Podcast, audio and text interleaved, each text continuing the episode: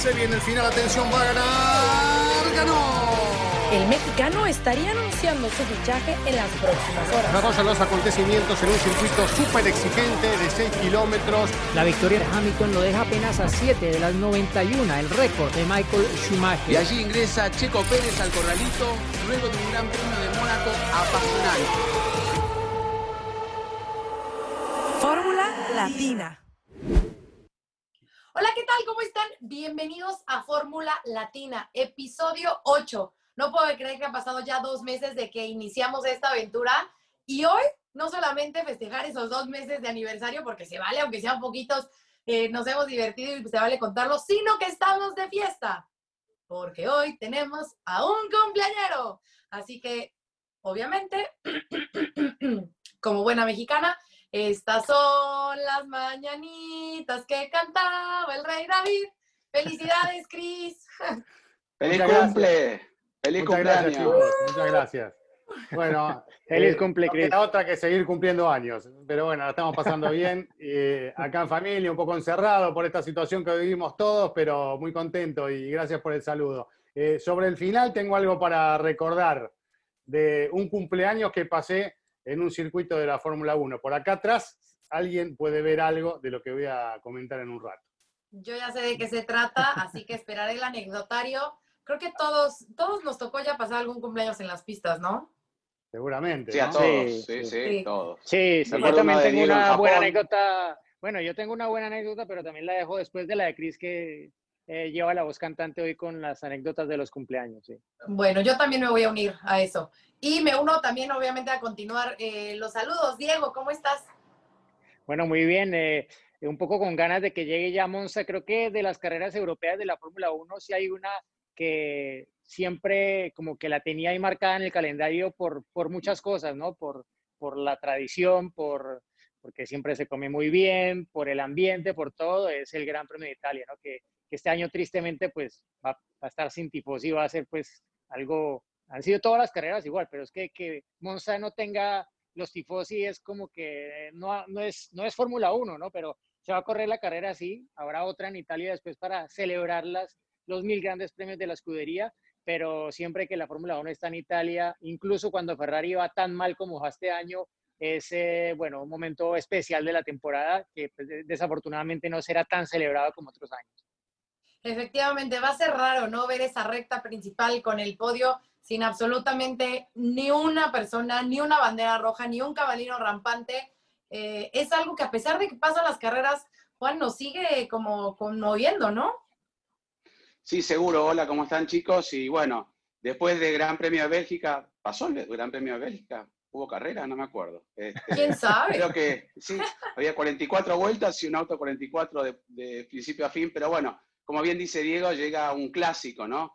Junto a Silverstone son los grandes premios y sobre todo eh, Italia tiene esta pista en particular, que la única vez que un circuito acogió tantas veces el Gran Premio de, de su país y lo hemos vivido con mucha intensidad siempre.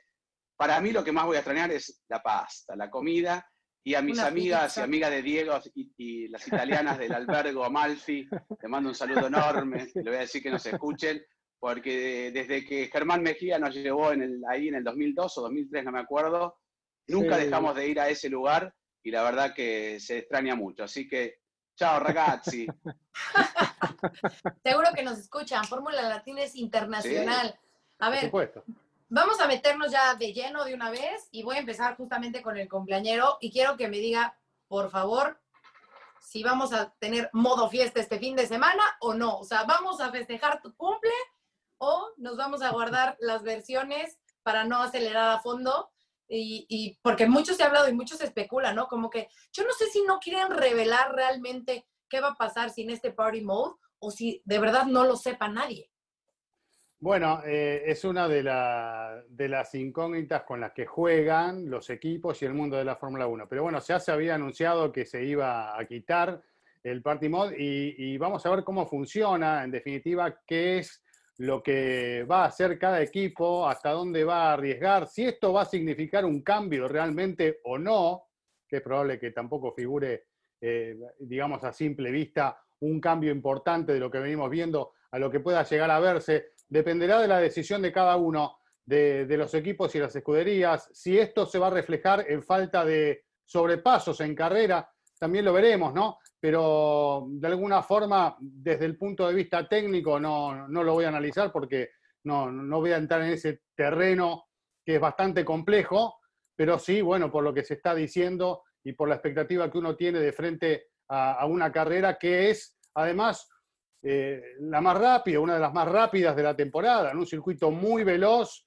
muy exigente, donde evidentemente los motores sufren y mucho. Así que en el caso de haber una diferencia, debería notarse en Monza. No sé si coinciden, chicos. Sí, yo, estaría de, acuerdo sí, con, lo que dice Cris. Eh, es claro que Monza es el circuito más referente de todos por, eh, en cuanto a la potencia y por ello es donde más debería notarse en principio el efecto de esta nueva normativa tanto en clasificación como en carrera, ¿no? En principio es algo que está más enfocado a, la clasificación, ¿no? Y que probablemente veríamos un margen o una diferencia menor entre Mercedes y Red Bull y Verstappen, ¿no? Porque desde hace tiempo se toma, los uh, Mercedes corren contra Verstappen, no contra Red Bull, porque Alex Albon está como un paso más atrás. Así como en el fondo, allá atrás. Exacto, ahí, en el fondo.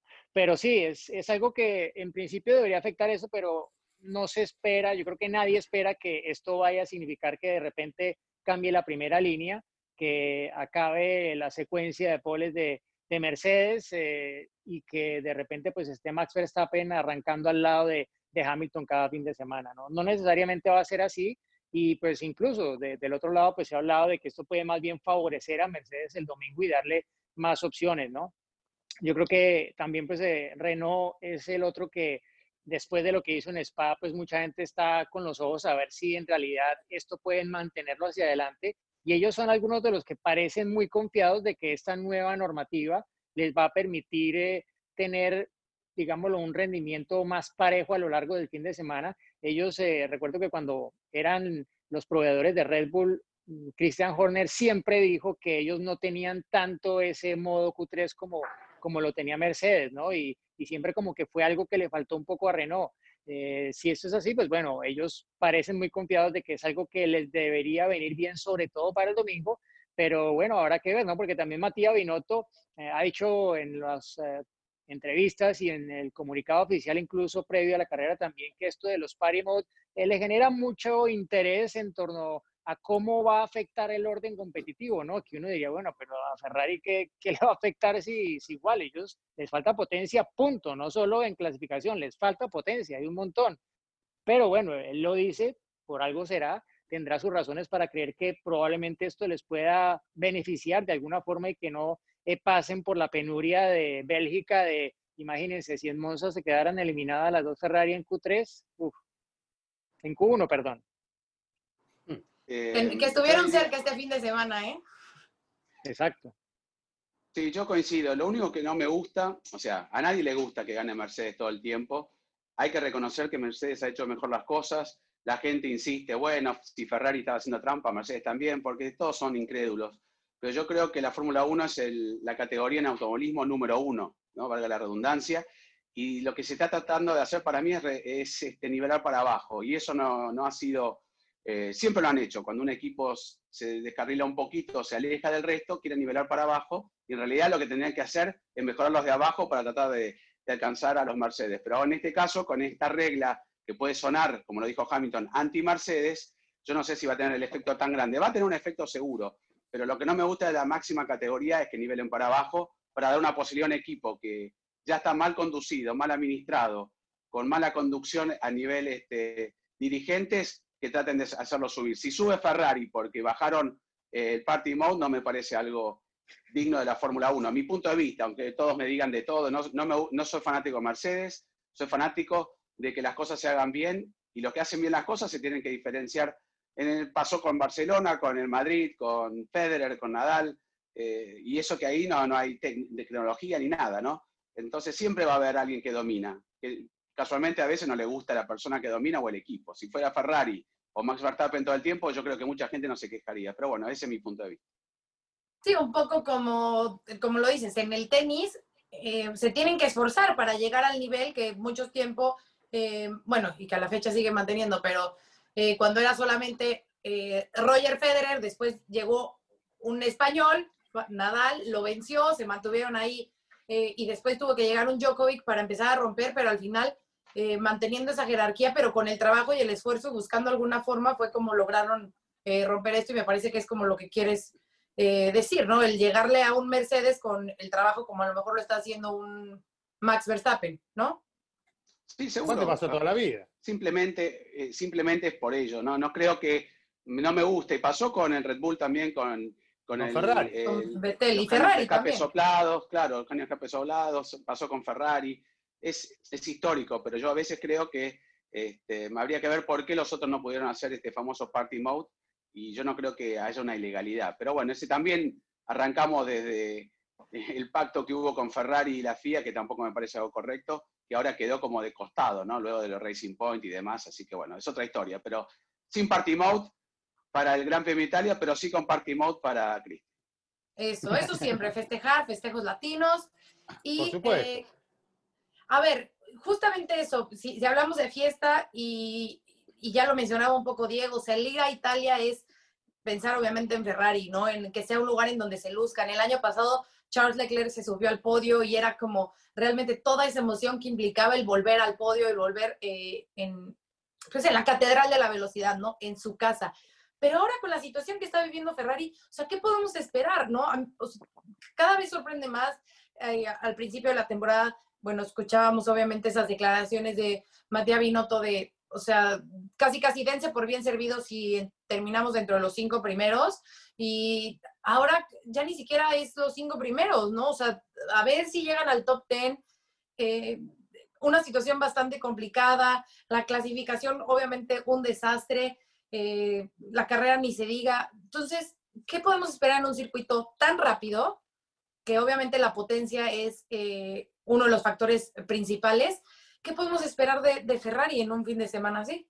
aparte impacta mucho esta situación. Eh, impacta eh, sobre todo en Ferrari, que hace mucho más ruido siempre que cualquier otro equipo, y en especial porque venimos, como decías vos, Giselle, de un año donde funcionaron bien y donde había mucha expectativa, ¿no? Pensando en el 2020, en decir, bueno, definitivamente va a ser el año donde van a poder pelear, por lo que se había visto, si uno veía la carrera de Bélgica del año pasado, eh, lo que hizo Leclerc con la pole, con la victoria. Bueno, imaginaba una situación totalmente distinta. Y aparece un año donde eh, han demostrado no solo, bueno, eh, que este tema con la FIA los ha echado para atrás en cuanto a la potencia del motor, sino que hicieron un auto malo.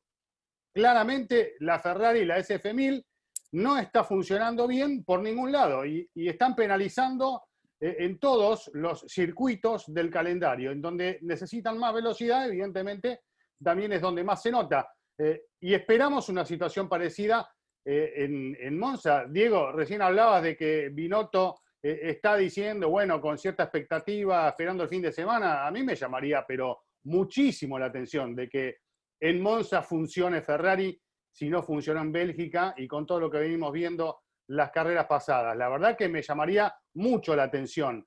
Hicieron un auto malo, no lo pueden corregir, eh, un motor que no está rindiendo al nivel de los más potentes y bueno, así están los resultados, ¿no? Eh, y me sorprende mucho porque, ¿por qué hablo de auto malo y no solo de motor? Porque están perdiendo con Alfa Romeo, están perdiendo con Williams en, determinados momentos, ¿no? Y ahí un poco está el tema de qué es lo que pasa. Me parece que es una, una caldera eh, con mucha presión, una olla a presión, Maranelo en estos momentos, eh, y cuando explote no sé para qué lado va a salir, ¿no? Eh, no me gustaría estar ahí. Como dijimos, creo, sí. principio de año.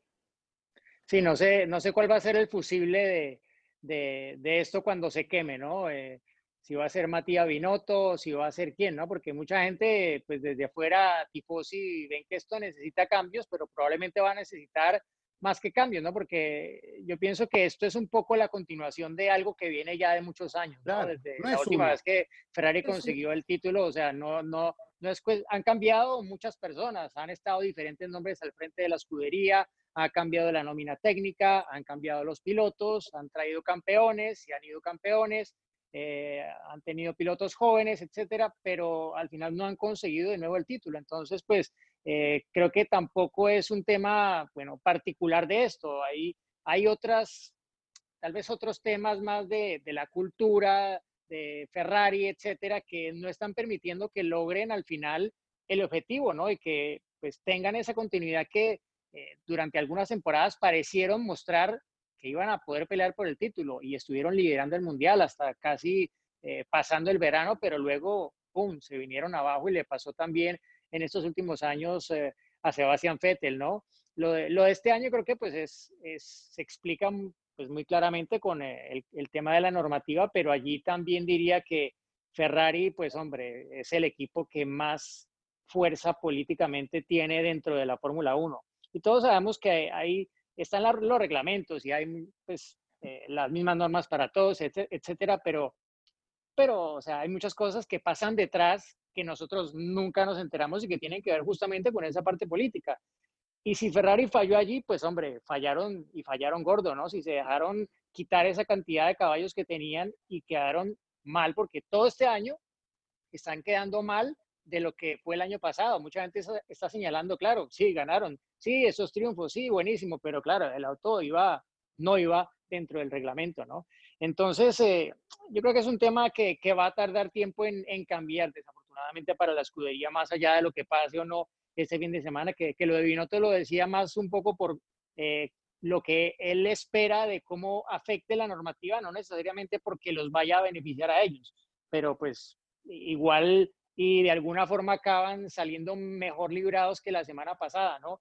Eh, a ver, ¿no? A ver qué pasa en pista, pero, pero sí, es, eh, no es la primera vez que pasa en la, en la escudería Ferrari en su historia, ¿no? En, en 1980, después de haber ganado el título en el 79 con Jody Scheckter y haberlo peleado él también incluso con Gilles Villeneuve, en el 80 se fueron en blanco, creo que hicieron como ocho puntos, no hicieron ningún podio, ninguna victoria. Y sí, proyectaron mal el auto y le salió mal. Y, y, en, y en, Spa quedó claro que, que, el auto, bueno, no es un auto pésimo, pero tampoco es un auto eh, tal vez digno de, de, de, Ferrari, de lo que se esperaría después de lo que hicieron eh, el año pasado, ¿no? Estuvieron todo el fin de semana alternando entre alta y baja carga aerodinámica y al final se fueron con, con algo que creyeron pues era lo, lo que les hacía perder lo menos, pero igual el resultado estuvo lejos de lo que seguramente ellos esperaban, aunque ya sabían que iba a ser un doloroso spa.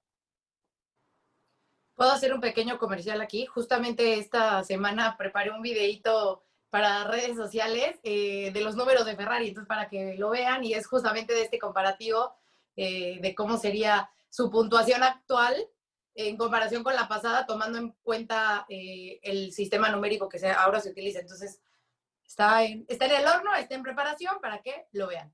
Pero, eh, Juan, no sé si tú quieras agregar algo más de, de lo de Ferrari. Más, ma, no sé, porque la verdad te digo, eh, Ferrari, y bien lo dijo Diego, eh, es muy político. Tenemos las historias de Enrique Scalabroni, que trabajó dentro del equipo, sabe cómo funciona, sabe cómo funciona este, todo el, el aparato de Ferrari.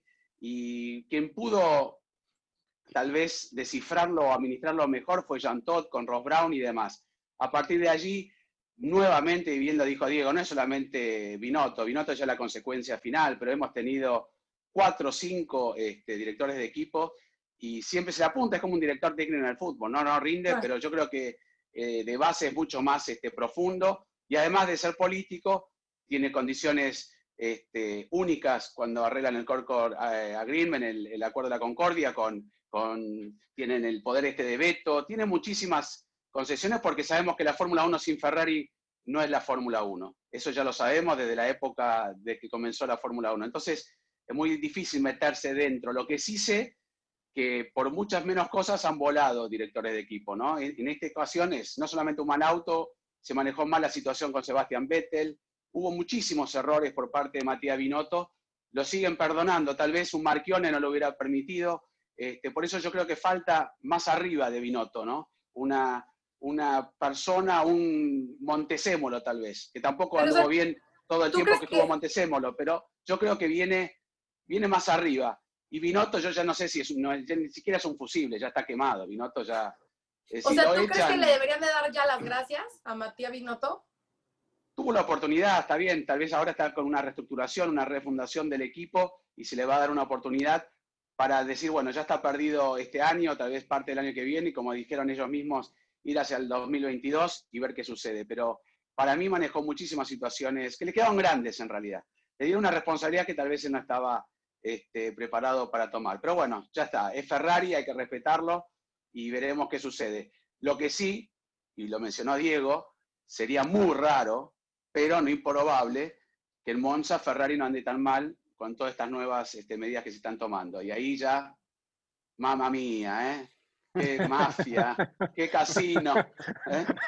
Sin, party mode, sin party mode no regula. Yo lo pensé es esto, mira, y no me odien a tifosi, ¿eh? mire, yo no estoy vestido de negro porque soy este, Hamilton fan ni Mercedes, pero este, ellos fueron los que tuvieron que reconocer a la federación que estaban haciendo algo que tal vez no era ilegal, pero como los equipos sospechaban, no era lo que era lo correcto. Si quieren, para no se enojen por si digo ilegal, van a decir, eh, bueno.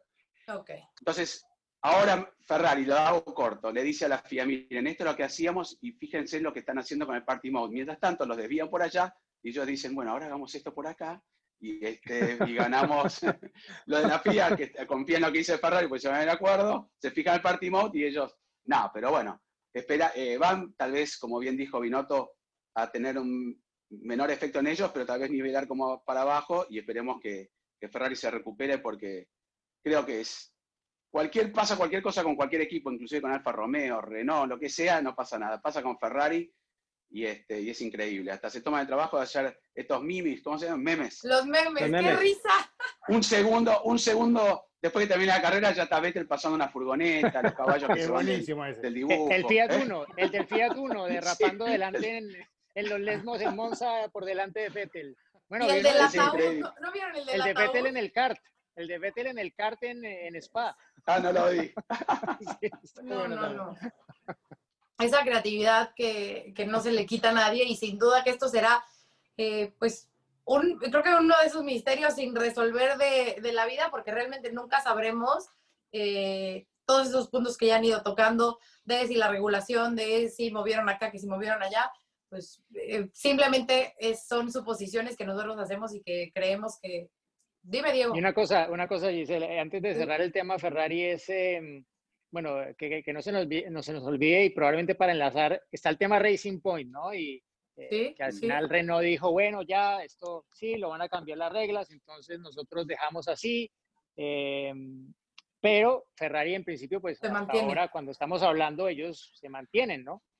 Eh, el tema es que Matías Binotto habla de que hay que tener claridad y transparencia, ¿no?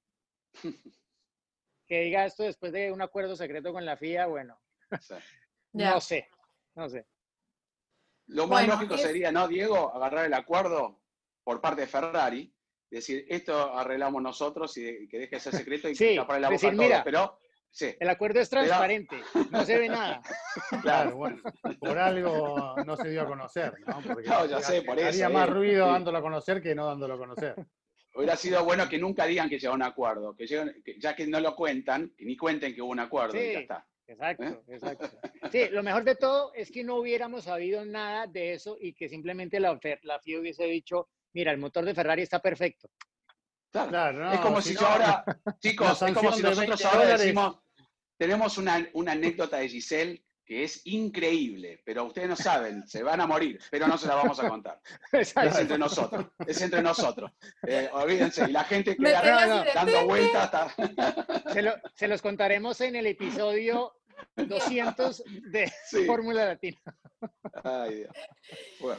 Sí, va un poco por ahí y, y digo, es duro decir esto porque al final creo que es un deporte que amamos, pero la Fórmula 1 es muy así, ¿no? O sea, muy de estas reglas ocultas y muy de eh, pues entre buscados y conceptos que a lo mejor... Luchas internas, siempre. Luchas internas que jamás eh, vas a entender por más que te involucres y por más dentro que estés, a menos de que seas obviamente este, Toto Wolf, Matías Binotto y demás, eh, creo que jamás vas a, a, saber cómo realmente se hace, como diríamos, el teje y maneje de distintas situaciones. Entonces, ¿cómo, No, perdón, te quería interrumpir así. no, no, adelante. Aquí podemos interrumpir. Me pareció, muy, espacio. me pareció muy lindo la historia que generaba la televisión del Gran Premio de México, enfocándolo siempre a Greg Maffei con Toto Wolf, ¿no? En los boxes, todo el día juntos, este, tratando de convencerlo tal vez, porque dicen que Chase Carey una vez que finalizaba el acuerdo de la Concordia y quería dar un paso al costado porque era uno de sus objetivos. Tal vez ahora reestructuraron un poco luego la pandemia este, el, calendario, el campeonato y demás, pero a futuro me gustó mucho porque estaba solamente con Toto Wolf, ¿no? Que es el número uno de Liberty Media. Pero nada, era un detalle. ¿no? Detalle. Es lo que te digo. A, lo mejor esos pequeños mensajes subliminales son los que tenemos que empezar a descifrar o tratar de entender de, de alguna forma. Y justamente hablando de mensajes subliminales, eh, otro que a mí también me brincó un poco el fin de semana, más allá de hablar si hacen una estrategia correcta o no, o que eh, si se manejan como equipo grande o como equipo chico, que creo que es de las distintas ramas que vamos a ir comentando. Eh, ¿Qué pasa con, con, Racing Point, no? Todos los primeros días clasificando tercero y cuarto, eh, muy rápidos, con buena velocidad punta, y de repente en el momento de la verdad se caen, ¿no? Entonces, ¿Quién se quiere arrancar con el auto rosa? No, a mí, me, a mí yo lo que quería compartir es que la Racing Point me da esa sensación como eh, la selección de fútbol argentina en el Mundial, que bueno, te preparás para, bueno, a ver qué van a hacer, tenemos a Messi, tenemos esto, tenemos lo otro, y no pasa nada, y no pasa nada. Como que me quedo con las ganas, ¿no? Eh, como que tengo una expectativa determinada y se empieza a desinflar Racing Point a medida que avanza el fin de semana. Primero muestra una cosa, pero eh, termina ahí. Es una línea que, no levanta, ¿no? Como que queda así todo el fin de semana y, como que uno está esperando que en algún momento eh, despierten, ¿no? Porque pareciera ser, tal vez no, y es una ilusión nuestra, pareciera ser que tienen un elemento para funcionar un poco mejor. Eh, a veces hay errores estratégicos, pero estos errores pueden suceder en cualquier equipo. Me parece que hay algo que está fallando ahí y que no permite ver ese salto que de repente un equipo de punta sí lo da con el pasar de los días en un fin de semana. ¿no? Bueno, me, queda esa sensación agridulce de, Racing Point cada vez que pasa un fin de semana de Fórmula 1. Sí, yo, yo diría que, sí que, a ver, eh, el haber cambiado tanto el diseño del, del, chasis, el concepto del RP20 respecto al RP19 y todos sus antecesores, obviamente es una filosofía de diseño completamente diferente, ¿no? Y que de hecho está muy en discusión ahora eh, lo del famoso rake, ¿no? Que es qué tan levantado va mm. el, el, chasis eh, de atrás respecto a adelante, ¿no? Y cómo eh, Force India Racing Point hasta el año pasado iban más así, más a los Red Bull, y ahora con este diseño por la línea de Mercedes van con mucho menos y aparentemente de ahí pues se desprende parte de lo que no acaban de entender y de descifrar y de anticipar qué va a ser el auto cuando van a la pista, ¿no? Creo que ellos todavía están aprendiendo en cada carrera sobre esta filosofía de diseño. Eh, se encuentran cosas que al final pues no, no van de acuerdo a lo que ellos esperaban. En Silverstone, por ejemplo, me, sorprendió que llevaban mucha ala y lo comentamos aquí en el primer Gran Premio y bueno, fue tan evidente la cosa que es que en la segunda no se podían permitir tener esa misma ala porque estaban regalando un montón de tiempo. Eh, ya en la segunda, pues las cosas ahí estuvieron eh, en teoría un poco mejor en ese frente, pero el resultado tampoco llegó, ¿no?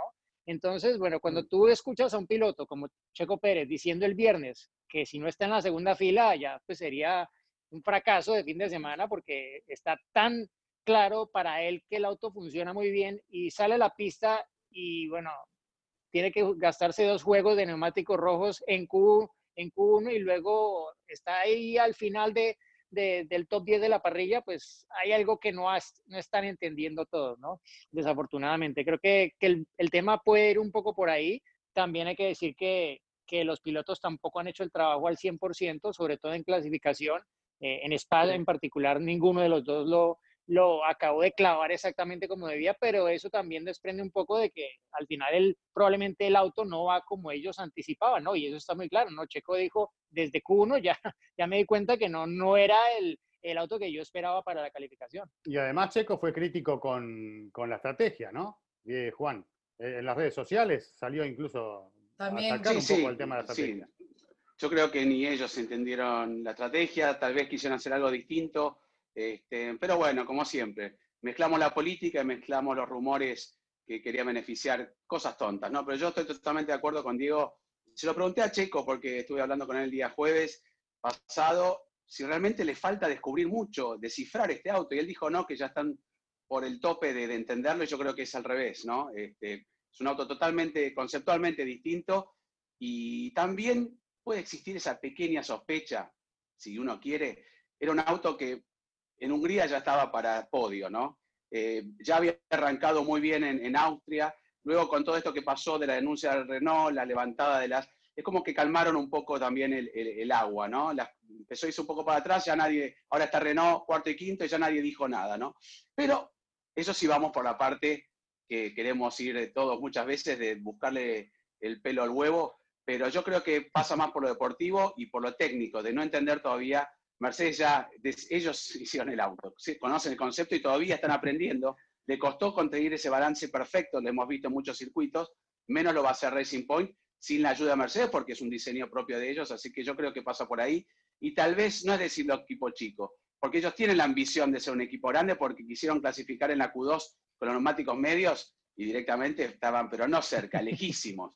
Y, y entró cuando fue, digo que entró de casualidad empatando el tiempo, creo con Pierre Gasly, no sé si fue en Silverstone, en una de las dos, este, Mm. pasó de casualidad con los neumáticos medios Lance Stroll. Entonces, es, este, es difícil, ¿no? Están en un, justo en un compromiso que necesitan dar ese paso para adelante, pero cometen errores de, de- no de equipo chico, porque queda feo decir eso, de un equipo con No, no, tanta te- experiencia como Mercedes. Te, te lo voy a decir porque eh, leí un tuit, todos conocemos a, a Luis Ramírez, compañero de Diego en Motorsport, tuyo de Fox, y puso un tuit, eh, Racing Point haciendo un Force India, ¿no? En cuanto a la estrategia y todo, porque me parece, no es que equipo chico, pero sí eh, como que de repente toman actitudes o toman, hacen acciones que pareciera que no están al nivel del, del auto que eh, estamos viendo en pista que se desempeña para estar peleando las primeras posiciones. No metémonos en la 1-2, pero a partir de ahí, en esas, en esas posiciones, a mí me causó,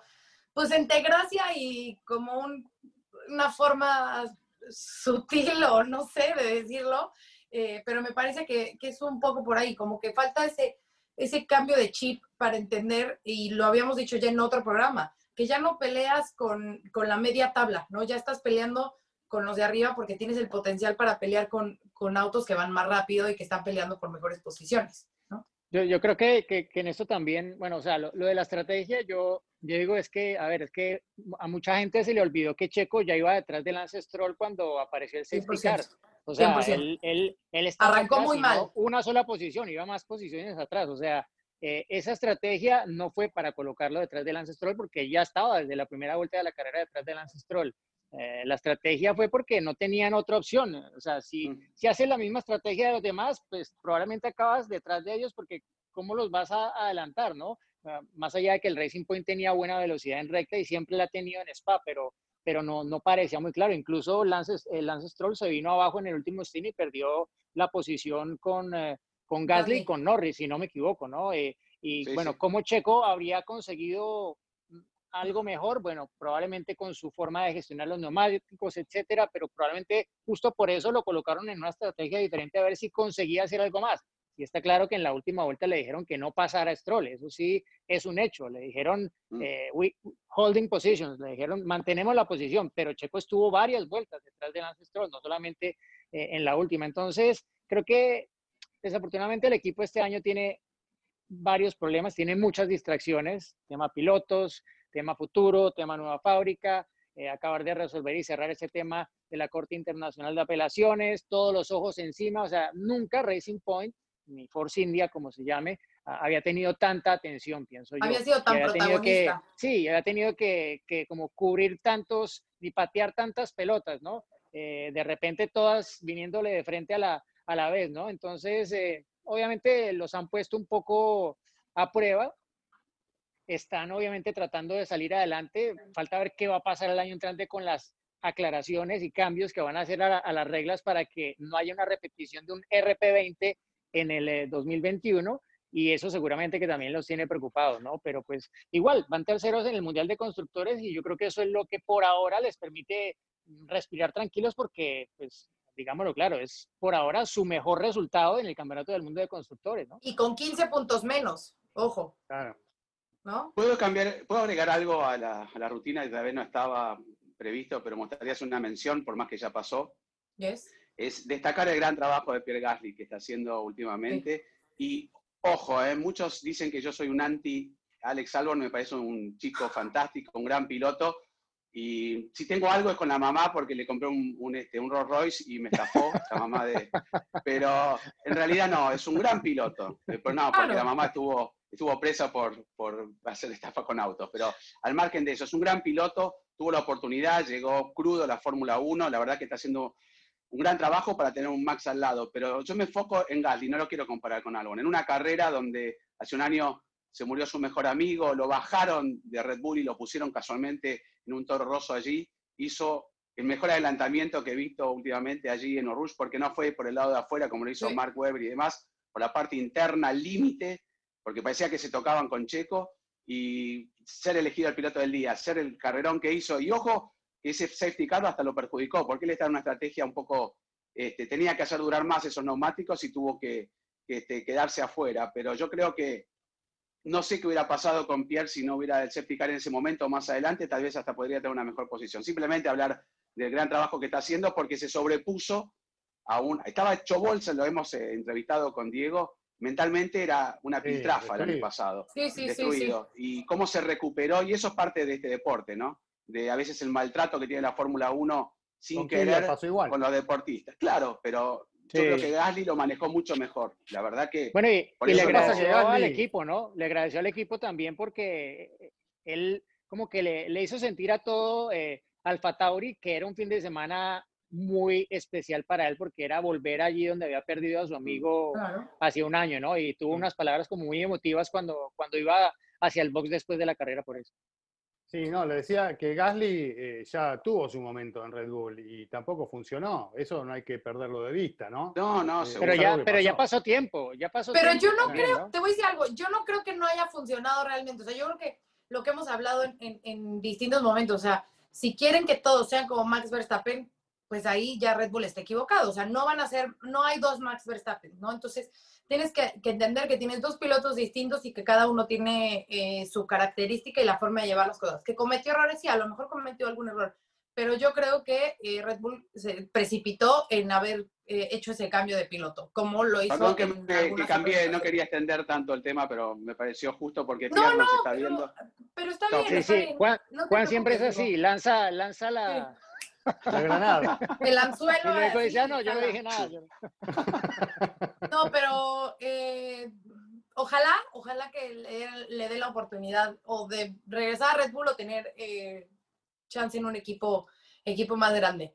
Y para no seguir entrando en polémica, porque yo ya quiero leer las preguntas que nos mandaron, que nos mandaron un montón, y les quiero decir que creo que como funcionó muy bien con Xavi y ahora lo vamos a hacer de nuevo, creo que va a ser una dinámica de cada podcast que nos manden sus preguntas para que las estemos con... Ah, muy bien. Un montón llegaron, ¿eh? Impresionante. Muchísimo. Muy bien, muy bien. ¿Qué tal el señor Juan? Ya le imprimió, entonces ya las tiene escritas, no hay pretexto. Y quiero que me contesten rápidamente. A ver, Renault, ¿espejismo o realidad? Eh, me parece que es evidente que están dando muy bien, eh, pero después cuando escuchas hablar a los responsables del equipo, a seguir a Vitebull, por ejemplo, te dice, teníamos el mismo auto, obviamente con otra configuración porque cambia el circuito y todo, pero teníamos el mismo auto que en Barcelona y acá funcionamos bien y esperamos andar muy bien en Monza. Eh, que es lo que en definitiva también tal vez pasó un poquito el año pasado.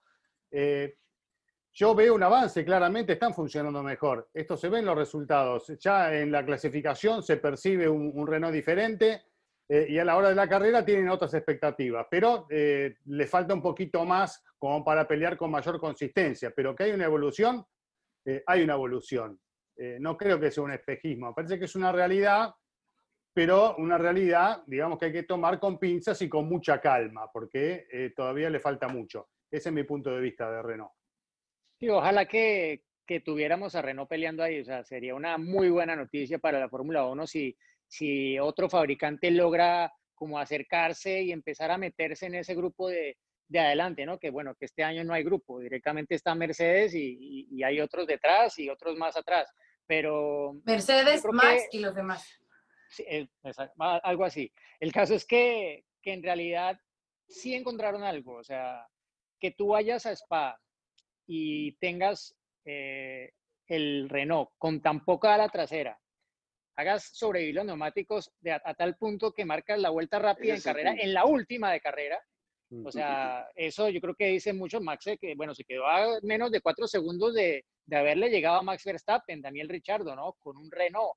Eh, yo creo que pues todo eso apunta a que sí han encontrado algo y también Richardo dijo, creo que encontramos el sweet spot del, del auto. Y, pues, eh, obviamente, encontrarlo en cada circuito va a ser, va a requerir trabajo, ¿no? Y veremos si lo encuentran en cada fin de semana. Pero por lo menos eh, para Monza, Richardo eh, está muy confiado de que van a poder reproducir o repetir lo que hicieron en Monza, lo que hicieron en Spa, perdón. Ya para Mugello, es que Mugello es como nadie sabe qué esperar realmente porque es un circuito nuevo y varios de los que vienen van a ser nuevos para, para los equipos con estos autos y con esta generación de autos. Entonces, ya allí difícil, pero que hay progreso, seguro que hay progreso, aparte porque la tenían marcada en el calendario esa carrera en el equipo Renault y al final han cumplido con, mm. con la promesa que traían para ese Gran Premio.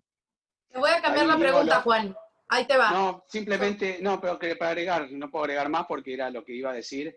Ya lo confirma con esa vuelta rápida, con un auto descargado, con un sector del medio que te consume más tiempo, te va desgastando los neumáticos al tener más curvas, y menos este agarre trasero, el auto va deslizando y, sin embargo controló el consumo de neumáticos, administró y encima hace la vuelta rápida, así que para Monza no es novedad porque el año pasado también Richardo creo que terminó cuarto, ¿no? En la misma posición que terminó aquí, ya terminó cuarto en Silverstone, creo, así que Renault está un paso adelante y seguro que va a andar bien en Monza.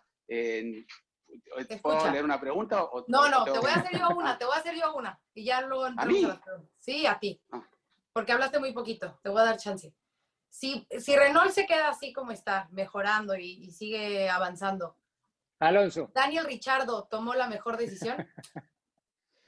Em, pues, yo creo que todavía, yo creo que también McLaren ha dado un paso adelante, este, sobre todo en una reestructuración del equipo que también venía fallando últimamente. Si logran hacer un buen chasis con un motor Mercedes, que no va a haber muchos cambios, yo creo que es una buena oportunidad. Em, me gusta un Daniel Richardo que pueda conducir un equipo a volver a ser lo que fue, ¿no? Que, es el segundo equipo con mayores victorias después de Ferrari, está ahí peleando siempre el podio con Williams en campeonatos y demás, así que yo creo que fue una buena decisión. Eh, lo que sí, yo creo que Bull debe estar eh, transpirando porque se tiene que tatuar. Y dijo Daniel Richardo que le gustaría algo tipo Tyson en la cara, porque él tiene que elegir el, lugar. ¿Te imaginas hacer un podio en Monza y, le, pone un tatuaje, no sé? Creo que el tamaño y el diseño es de Bull, pero el lugar es de Richardo. Que bueno, perdemos a Richardo en Renault, pero llega Alonso. Claro. Claro. Y eso... Ojalá que llegue un Alonso súper en forma, como lo anticipa Daniel Richard. Por eso se debe. Seguro. No, y que seguramente el que está yendo a la iglesia, la iglesia todos los días es Sainz, ¿no? Me parece. El que debe estar yendo todos los días a rezar a la iglesia es Sainz. Por, por que hoy también está de cumpleaños, el por cierto. De Ferrari, ¿no? ¿Cómo? Es verdad. también está de sí, Es verdad. Ah, claro, exacto. Sí. Tiene la misma edad y todo, 26 años cumplieron los dos. Sí, exactamente. Sí. Pasa que bueno, también mi mamá, la vida. por cierto, digo. ¿Fue de tu mamá? También mi mamá. ¿Cuándo? ¿Ayer? ¿En serio? Hoy, hoy también, hoy. Todos son del, primero de septiembre. Muy bien, muy bien. Qué linda que estaba en el casamiento tu mamá, sí, es muy inteligente. no, no, tanto como... La hija no salió como la mamá, pero bueno, más inteligente la mamá. Se hizo el esfuerzo, se hizo el esfuerzo, sí, sí. Tengo una pregunta para Diego, ¿puedo leerla? Venga, adelante.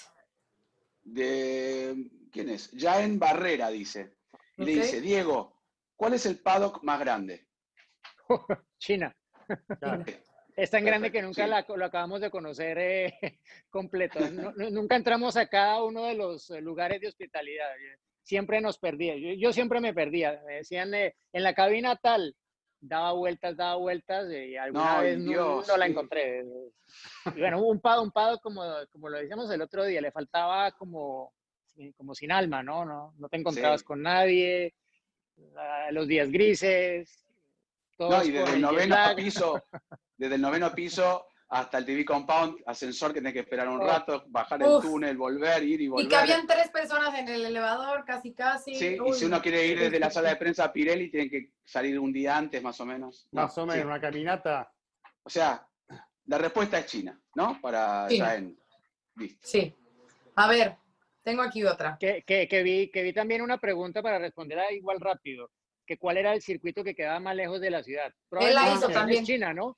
Ella, ella misma lo hizo. Ella, Sí. claro. También, Sí, Shanghái. estamos. Sí, No vivirá en China ella. No, no será China.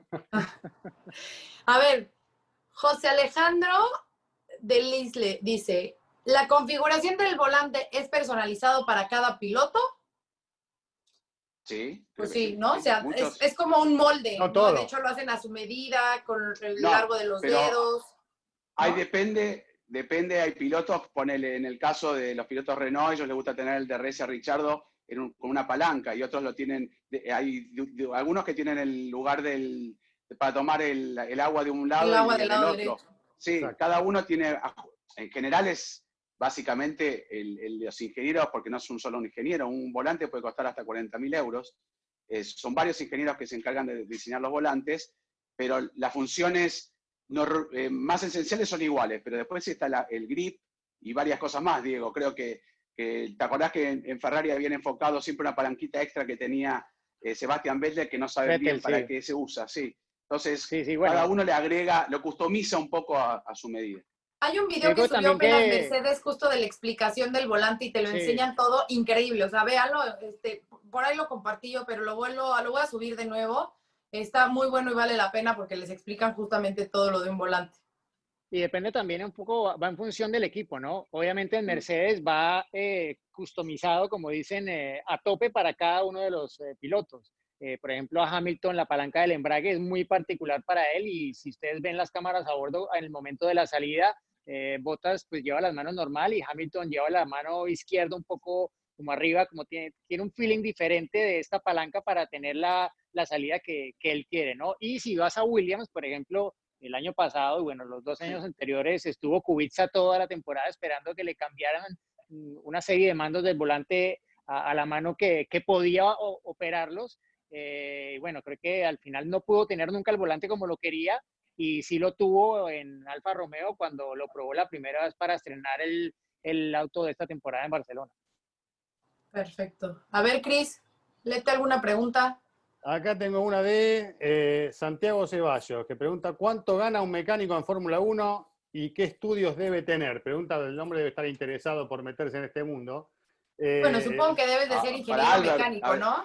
Le tendríamos que preguntar algo, No. ¿no? Bueno, Sí. vos sabés que estuve averiguando, incluso lo consulté eh, también a Albert para, para saber un poquito cómo era este tema, eh, y, y obviamente las cifras de lo que cobran depende de cada equipo eh, y de las primas y de un montón de cuestiones, así que no, no hay un número que uno pueda decir ganan esto, pero que por otro lado yo también imaginaba que una de las particularidades era ser ingeniero, pero no es necesario ser ingeniero, lo que sí es necesario es saber mucho de mecánica y tener mucha experiencia.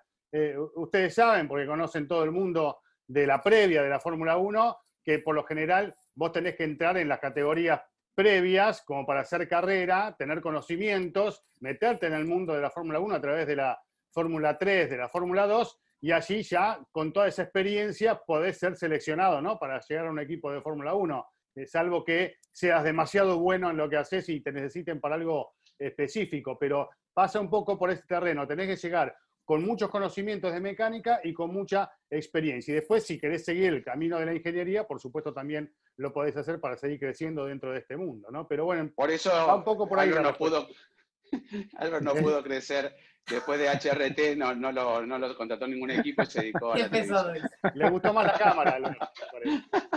Grande, A ver, Albert es un crack, una eminencia, señor Albert Fabre. Sí, la verdad que sí. ¿Cuál tienes tú por ahí, Diego?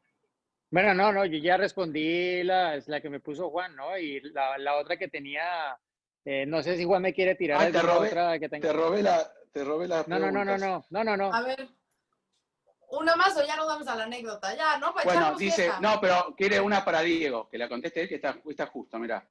Se llama. Mauro Quinteiros, Quinteros, Quinteros, no Quinteiros. ¿Cuáles serán las consecuencias de dos temporadas sin real competición para la marca F1? Para la Fórmula 1, digamos, ¿no? Dos No temporadas. sé a qué se refiere Pero sin competición, que gane siempre ¿no? Mercedes. No, que, que Ah. gane siempre Mercedes, tal vez.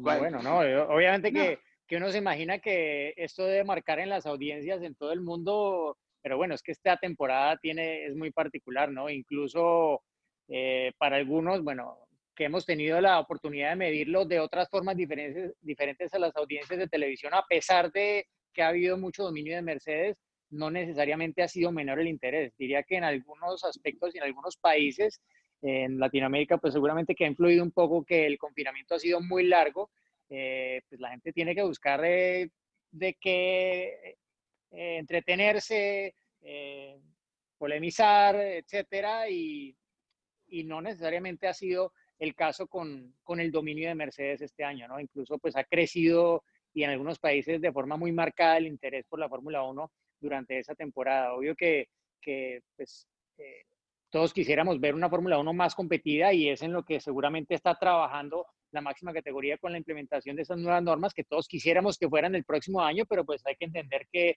por la situación de la pandemia no, no puede ser que la Fórmula 1 está enfrentando también una situación económica eh, financiera muy complicada, al igual que los equipos, y, y bueno, hay que darles el tiempo, ¿no? Creo que no cayó en el mejor momento el dominio de Mercedes, ¿no? Hubiéramos querido una temporada un poco más abierta, eh, que diera más juego, etcétera, pero bueno, veremos, veremos porque todavía nos queda mucha temporada por delante, ¿no? Eh, creo que los equipos, más de uno estaba anticipando que esto iba a ser mucho más corto de lo que por ahora parece que va a ser. Qué pregunta Bueno, encontraste, lo- ¿eh? Yo no le hubiese que- podido contestar esa pregunta. Mirá la respuesta que, que- te dio Diego. Así que vamos a darle rápido. Eh, vámonos al anecdotario porque sí quiero que nos cuenten ¿Puedo una sola más? Una sola más. De Juan Fosaroli. Pregunta si Giselle está casada. Yes. Bueno, no, hay yes, una de yes. Giselle, hay una de Giselle, de los ojos de Giselle. Ah, Ah, Esa es otra. también. Ese es otro. ¿cuál es? Hay uno que pregunta quién la reemplazó con los ojos en, eh, en el pado. Nadie, nadie. Ay, cálmese. Sí. A ver, ya vámonos al anecdotario, por favor, si no esto se va a poner muy melancólico. Y Los quiero ojos que... son dos luceros que alumbran los basureros. Ah, Muy bien, muy bien. Vale, anda. Empieza bien y termina mal. Híjole. Pero hasta ya, yo me voy, la que se va a chivear voy a ser yo en vez de, en vez de Chris. Eh, Chris, ¿qué pasó el primero de septiembre del 2016? Voy a dar vuelta, voy a agarrar esto, que por eso lo tengo preparado acá. Eh, para aquellos que nos están escuchando y no nos están viendo, estoy agarrando una playera, la decís vos, una remera, la decimos nosotros, de Hamilton. Ahí la voy a mostrar a cámara, tiene el autógrafo de, de Hamilton, el número 44. ¿Por qué surgió esto? Y ustedes van a tener que contar una parte que yo no conocí, porque lo gestionaron ustedes todo esto. Eh, yo cumplía 44 años, cuatro años atrás, eh, y bueno, era el número de él, me gustaba tener alguna referencia eh, con el número de Hamilton relacionado con la edad que yo cumplía, y, bueno, se les ocurrió a los chicos de sorpresa presentarse, conseguir una remera de estas, comprarla, llevársela a, a la gente de Mercedes para que, para que Luis la firme. Y bueno, este fue un regalo que me hicieron, seguramente en las redes sociales van a poder ver alguna foto de, de ese momento, de ese día, algo que la verdad me, me dio muchísima satisfacción, eh, un premio que eh, lo guardo acá como un, como un verdadero trofeo, ¿no? Eh, más allá de si a uno le gusta un piloto, le gusta otro, yo no tengo ninguna preferencia por ningún piloto en particular, pero bueno, me gustaba esa, ese detalle, esa referencia y me, me cumplieron un, este, un, un- un gusto, ¿no? Que me pude dar eh, en ese fin de semana, justamente en el marco del de el Gran Premio de Italia ahí en Monza. Es verdad, que coincide con la Sí, fecha de sí. Oye. Cris, Y Cris, ¿no además, fue- ¿cómo? ¿No fue esa la carrera de lo de las presiones de aire de los Mercedes en la grilla? Que estuvimos con un post como no sé cuántas horas hasta que Toto Wolff Sí, dijo señor. que no les... Sí, sí, Sí, sí. señor, no nos íbamos más, no nos íbamos más. Tardamos un montón en, en irnos. Bueno, eran esas- esos post carrera interminables. Pero déjame agregar algo más, porque en ese, ese fin de semana y ese primero de septiembre, igual que hoy, cumplí años Carlos Sainz. Y también tengo un recuerdo muy lindo de sacándome una foto con él, porque él cumplía 22 y yo cumplía 44. ¿no? Y nos Ah, bueno. Simplemente que vale esa, esa chamarra, ¿no? ¿Cómo es? Eh, Playera. ¿Cómo dijiste? Playera. Esa camiseta, Camiseta. Camiseta, exactamente. T-shirt, t-shirt. A ver, t-shirt. ¿quién más cuenta esa anécdota? Breves, por Ah, de favor. cumpleaños. Sí. Bueno, a mí me tocó, me tocó una muy especial porque fue en 2005, el día de mi cumpleaños, em, el 25 de septiembre de el 2005, Fernando Alonso fue campeón del mundo por primera vez, que batió el récord del campeón de- del mundo más joven de Emerson Fittipaldi, pero ese día también Juan Pablo Montoya ganó su último Gran Premio de Fórmula 1. Fue la última vez que ganó una carrera de Fórmula 1 sin saberlo en ese momento, ¿no? Y ese día, eh, Juan, estuviste, ¿no? En la, eh, fuimos Sí, a cenar show. a Fuego de Show. Y sí, Juan Pablo lle- llegó y, y me regaló los guantes con los que había ganado la Ah. carrera ese día de cumpleaños. ¿Puedo Wow. agregar algo a esa anécdota que estaba ahí ¿Sí? En- comiendo Juan con no pagó la cuenta. Juan no pagó la cuenta. estaba, estaba Germán, el papá, la gente de móvil, me acuerdo perfecto como si fuera hoy, Sí, sí, sí. Javier, un, eh, un camarógrafo, y, Lanchita Vicio, un productor nuestro, un amigo también. Y bueno, empezaron a venir las botellas de vino caro, obviamente estaba com- comiendo Juan Pablo, y cuando vamos a Fuego Yao, es un billete. Y Germán pedía vino de esto, vino de lo otro, y yo empecé a, a transpirar un poco la gota gorda porque dijo, esto viene de visión. Este, porque encima de la cumpleaños de Diego teníamos que pagar, ¿no? Y bueno, eh, cuando viene la cuenta, eh, hubo una lucha ahí, y yo no, yo no hice un forcejeo muy rápido, ¿eh? Y, "Ah". Y el de móvil, me acuerdo perfecto, ¿no? El de móvil agarró la cuenta y dijo, Sí. no, estamos invitados, y bueno, ahí empezamos a pedir, pará, pará, pará, tráeme dos botellas más. Ay, sus calculen. historias de las cuentas. Deberíamos hacer un, un- Sí, un sí. podcast exclusivo de Juan y sus cuentas. ¿No? Unos Y tú, 50 en dólares. Mónaco, ¿no? Sin A mí me tocó, siempre me tocaba en Mónaco y tengo las dos caras de la moneda. Primero, eh, 2011, mi primer Gran Premio de Mónaco es cuando Checo se accidenta en eh, la calificación.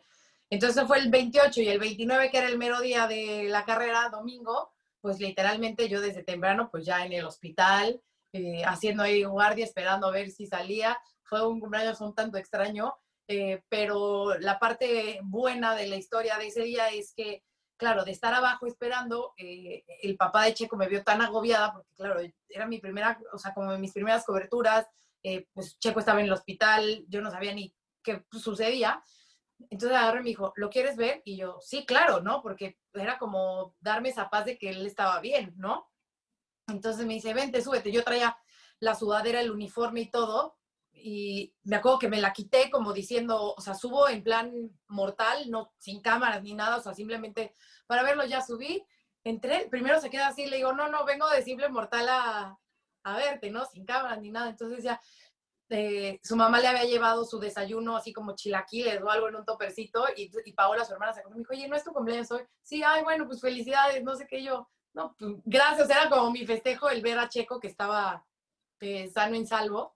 Y años más tarde, igual en Mónaco, eh, justo eh, tuvo podio y tú estabas ahí conmigo. Qué raro que Juan esté en todas las historias, no sé por qué, pero estaba Juan ahí conmigo contra el corralito y te acuerdas que llegó y me dijo igual lo mismo, ahí está tu regalo. Sí. Entonces, bueno, pues fue bueno el, el tener un regalo de, de podio eh, ese año, que fue 2017, si no mal me equivoco. Y la verdad, y la verdad que, justo la contracara, ¿no? El accidente, por suerte, ¿no? Tuvo un par de días Sí, allí sí, en el sí. hospital, que vos te quedaste hasta que fue dado de Hasta que alta, se me fue. acuerdo. Sí, es increíble, muy buen trabajo de Giselle, porque nosotros, bueno, pobre Checo, no, y el lunes nos fuimos, pero Giselle se quedó ahí estoicamente cubriendo hasta último momento cuando dio el alta, pero bueno.